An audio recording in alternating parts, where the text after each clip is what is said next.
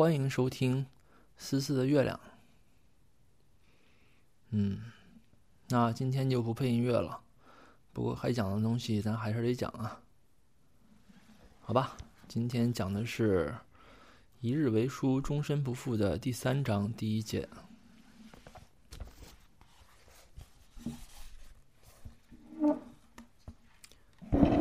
韩青和韩冰已经在一家店里待了一个半小时。韩冰已经有了深深的无力感，他根本没想到，一个表面看起来如此安静乖巧的女孩子，竟然会这么难搞定。韩冰昨天以天色太晚不想回去为由，睡在了别墅里。早晨起床后，韩青要拖着漠北一起去逛街买衣服，被他自告奋勇的拦了下来，自信满满的说。一定会让小公主买个满意。但韩青明显是被漠北惯坏了，所有的款式都看不上，小脸儿从出了别墅就一直皱着，直到现在。韩冰耐着性子，把图册最后一页翻到韩青面前，指着那一身洁白的连衣裙，说：“我觉得这款也很好看呢。”韩青表现的比谁都要不耐烦，又大又黑的眼睛，悠悠的瞅了他一眼，说的话足以噎死在场所有人。放在图册最后一页的衣服，你觉得会是设计师最得意的作品吗？既然不是，我干嘛要穿？他完全不把漠北以外的人放在眼里，连言语间照顾别人的心理都不屑。说话毫无顾忌的夹枪带棒，这种傲慢的性格，真是让韩冰觉得咬牙切齿，又无可奈何。本来他今天早晨起床以后心情很好，尽管经过一年的相处，漠北也没有达到他预期的反应，言谈依然温和有礼，有时甚至还透着一点冷淡。但他对待女人一向都是这个态度。倒也没有什么真正能指责的。更何况，昨晚她还成了第一个得以入住漠北这座别墅的女人。这其中象征不言而喻。而更重要的是，自从去年重逢以来，她得到的惊喜着实不断。漠北比之前要收敛了至少九成。一年来传过的绯闻，比他之前一个月内的还要少。而且，这一年里，他亲口对外承认过的女友就只有他一个。这种种迹象，让他忍不住有些甜蜜，又有些欣喜的猜想：他是否真的是飞鸟倦累了，想要归巢了？所以，他才急切的想要讨好这位漠北的心头肉，却没想到和他打好关系会是这么的难。昨晚他暗示的提出想要留宿时，漠北没有反对。他当时只顾注视着漠北温柔的笑容，而忘记了观察小女孩的表情。现在想想，韩青似乎一直都保持沉默。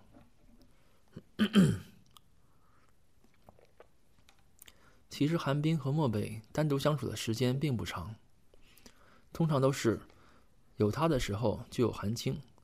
没他的时候也有韩青。漠北一天的时间分三份儿，一份给工作，八小时只增不减，不打折扣；一份给韩青，从衣食住行各方面，甚至到梳头发都由他全程包办；最后一份给睡眠，八小时只减不增。忙起来或者被韩青霸占的时候，可以缩短为零。工作时间，寒冰插入不得。韩青方面，他还没有找到可以打通的关节。而漠北的睡眠时间，他或许一周里通常会有两天可以占有，剩下五天归漠北自己分配。漠北有漠北的原则，尽管他的笑容十分温柔，他的耐性十分好，可他的底线也十分牢固，退让无门。可是，凡事总有特例。漠北的原则一旦碰上韩青，通通都可以跳水甩卖。有一次，韩冰来别墅的时候，正逢上韩青在向漠北撒娇。他想要跟着漠北出差，顺便旅游，但需要翘课。漠北不答应帮他向校方圆谎，他便一直抱着漠北的腰身耍赖。漠北喝了一口难得韩青能给他沏的茶水，好整以茶的懒散靠在沙发里，颇为享受韩青一年也难得一次的服侍。慢悠悠的说：“不行。”韩青急得直跳脚，满口的小叔叔，好小叔叔，我就请假一周，回来两天就可以赶上学习进度，就一周，就一周嘛，好不好？好不好？漠北仍旧是笑而不语的模样，不改态度。韩青央求到最后还是没有办法，索性坐上他的腿，掐住他的脖子，泄愤一般左右摇晃。漠北也乐得陪他玩，软绵绵的就像是柳条一样，随着他的手左右摇摆。韩青气得牙痒，皱起鼻子。十分不满他无所谓的态度，呵斥的十分娇气。漠北，漠北终于笑出声来，放下茶杯，好看的手指捧住他的脸左右揉捏，声音是寒冰从未听过的温柔，温柔的可以让人沉溺，温柔的让他忍不住心生妒忌。虽然只有一个字。却深深刻进他的心里。好，一整个上午逛过去，终究还是没能满足小公主的品味。她挑剔的让人发指，衣服一丁点儿的不合身、不舒服、不好看，都能被她看出来。就算这些都没有毛病，韩青还能祭出终极大法，无敌四个字封掉所有的嘴。我不喜欢。韩冰已经被折磨的没了脾气，忍不住要怀疑韩青是不是单独只刁难他，还是在和漠北一起出来的时候也是这样。他和漠北待的越久，就越确定漠北也许是喜欢他的，而他越确定这个想法，想要占有的也越多。随之也越来越发现，韩青有的时候真的是他和漠北之间沟通的一个阻碍。韩青缠着漠北要做这个，要做那个的时候，漠北基本不会说不。韩冰在和漠北约会的时候，韩青通常不会打电话过来，但是，一旦打电话过来，约会就基本会停止。在某种程度上，如果不压抑住自己本能的嫉妒心，韩冰几乎就要把韩青归为自己的情敌了。哎呀，这两个都姓韩，念着好绕口啊。但他同时也相信，只要漠北有动摇，只要有缝隙，就完全有渗入的可能。他认为，等待虽然辛苦，却也是一项比较保险的赌注。中午两人一起吃饭，韩冰把菜单交给韩青，韩青倒是不客气，一口气点了许多爱吃的。韩冰没有胃口，所以小公主点完后，她直接就把菜单还给了服务生。两人没什么共同话题，小公主脾气骄纵，又眼高于顶，向来没有找话题的自觉，而韩冰陪了她一上午，已经累得连挤出笑容的力气都没有了，于是中间便一直沉默。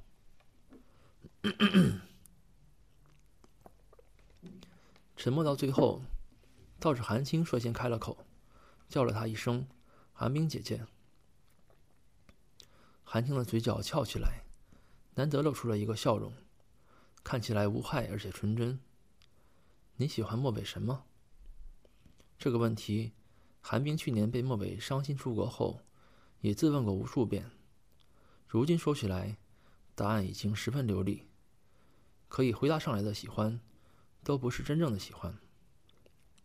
韩青还是微微笑着，那种笑容十分的成熟，不像是一个十七岁的女孩能够拥有的动彻。看来，你真的是太沦陷了，所以才这么小心翼翼，把自己的原则抛弃掉，自己的智商、情商跟着打一折，跟在漠北后面走，瞻前顾后，心意犹豫，表现的。和热恋后的傻瓜没区别。怎么和我一样？我摆明了就是在刁难你。我就是不喜欢你和漠北在一起那么久。我就是看你不顺眼，也不在乎你看我顺不顺眼。没想到你竟然还能忍耐这么久都没怨言，真是脾气好。韩青说到一半，低下头喝了一口白水。在扬起脸的时候，依旧气定神闲，但你以前可不是这样的。你和我一样心高气傲，现在这样忍隐忍，也不过是在等待。你以为别人都看不出来吗？等到你和漠北结婚，你就能光明正大的排挤我，是不是这样的？没有漠北在的地方，韩冰一向冷静理智。如今也是如此，尽管惊讶于韩青的敏锐眼睛和尖刻言语，却在表面上表现得毫无破绽，只是在微笑，并且笑得比韩青要温暖，要更自然。我从来没有这样想，在我眼中，你是漠北的亲人，是先于我存在的一份子。我希望能够融入你们，我们好好说话，好好相处。不可以吗？不可以。韩青懒得再跟他演戏，笑容收起来，浑身都散发着冷淡、不容人靠近的疏离感。收起你那副伪善的嘴脸，你糊弄不了我，你知道的。我跟你注定相互排斥，格格不入。韩青说完，就招来服务生，掏出手袋里的钱包。结账。扭头，又对神经复杂的韩冰面无表情地说：“这顿餐基本都是我爱吃的，我自己来，不用你请。”又过了五日，是江南的婚礼。这个曾经宣称至少要到四十岁才结婚的人，却在还没有过而立之年的时间，就一脚踏进了利益联姻。利益联姻。江南是家中长子，需要担当更多的责任，也顺便会牺牲更多的自我意愿。可以预见，不久以后，漠北也会如今天的江南这样。江南穿着一身礼服，在婚礼上笑得很没所谓，而新娘的表情隔着头纱，又低着头，韩青看不清楚。江南和新娘在三个月前认识。一个月前订婚，接着就是紧锣密鼓的筹备婚礼，效率很高。一见高堂，二见对方，三送洞房。婚礼上，韩青一直拽着漠北的手指，看着这个以前经常喜欢拿出巧克力来逗他，喜欢摸着他的头调侃他的英俊男子，转眼就没什么预兆的结了婚。尽管他的笑容没有变，他的眉眼间似乎依旧一派洒脱。韩青却觉得，他从订婚的那一刻起，便被加上了诸多条例和规矩，再也不是以前那个可以在会所中尽情玩乐、无所顾忌的人。他看看江南，又看看漠北，漠北的表情有些深长，一改往日温柔微笑的样子，微微抿着唇。眯起眼睛，若有所失。这个模样并不常见，韩青有些莫名的惶恐，捉紧他的食指，轻轻拉了拉。漠北回过神来，侧过头对他笑了笑，没有说话。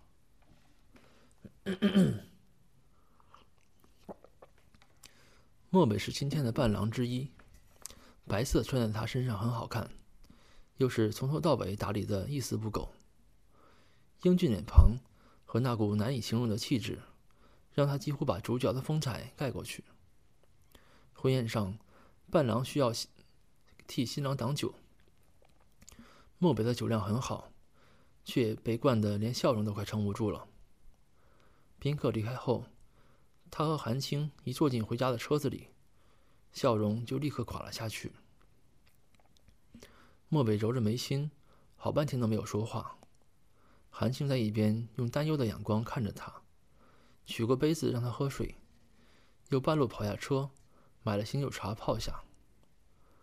漠北的眉头稍稍舒展，仰头靠着座位，轻轻叹息一声，随即一双手便移到他的太阳穴，力道不轻不重的帮他放松那里的神经。漠北睁开眼，正对上韩青一双又黑又亮的眼睛。他微微抿着唇，半跪在座位上帮他按摩。他的身量比漠北小上许多，如此探身的姿势让他十分不舒服，却还是一声都不吭。漠北轻叹一般的笑了一声，捞过他的腰，半搂半抱着把他拖到身旁，抚了抚他的后背。韩青的回应是，用细细的胳膊抱住了他的脖子。他从小就很爱黏着漠北。年幼还在滴答着口水的时候，就会在重双和蔼可亲的眼睛里找到一双最漂亮的，然后摇摇晃晃，却也路线笔直的走过去，准确无误的要求漠北抱抱。这还是后来漠北告诉他的，听得韩青当时一头的黑线。再后来，韩青父母去世，他在几天后认清现实，变得整天都一个人待在屋子里，抱着芭比娃娃不吭声。漠北难得没有整天留恋在美人图里。那个时候，他们还没有从莫家的大房子搬出来，他天天都会早早从公司回来，跟他待在一块儿。韩青不说话，他只能主动提起，从梳头发到剪指甲。一手包办。几年后，漠北打理他比打理自己还要做得顺手。渐渐，他也换了性格，对待韩青的时候，比一个老妈子还要啰嗦。五六岁的韩青还不擅长表达，也不擅长隐藏，直觉想要做什么就是做什么。每天晚上，漠北讲故事的时候，他都拽住他的手指不撒手。姿势一直维持到睡着后，莫北稍稍一动，他就会立刻睁开眼。莫北假如用花言巧语哄完他，强行离开，韩青当晚九成会因噩梦惊醒。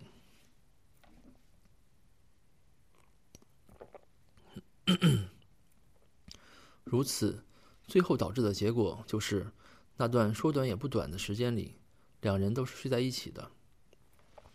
韩晴初中一年级时，有次，漠北接她下学回家，小公主在路过大型超市的时候，嚷嚷着要停车。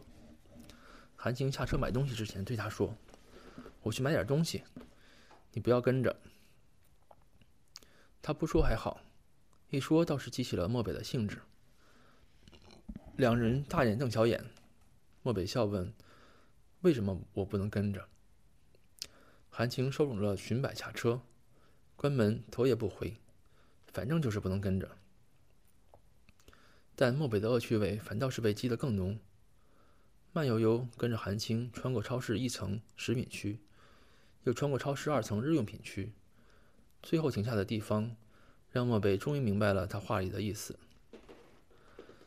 面前是满满一排的女性专用产品，花花绿绿、大大小小的包装。架子前站着的都是十几岁、二十几岁、三十几岁的女性，这情景让漠北没有犹豫的立刻就退了出来，直接回到了停车场。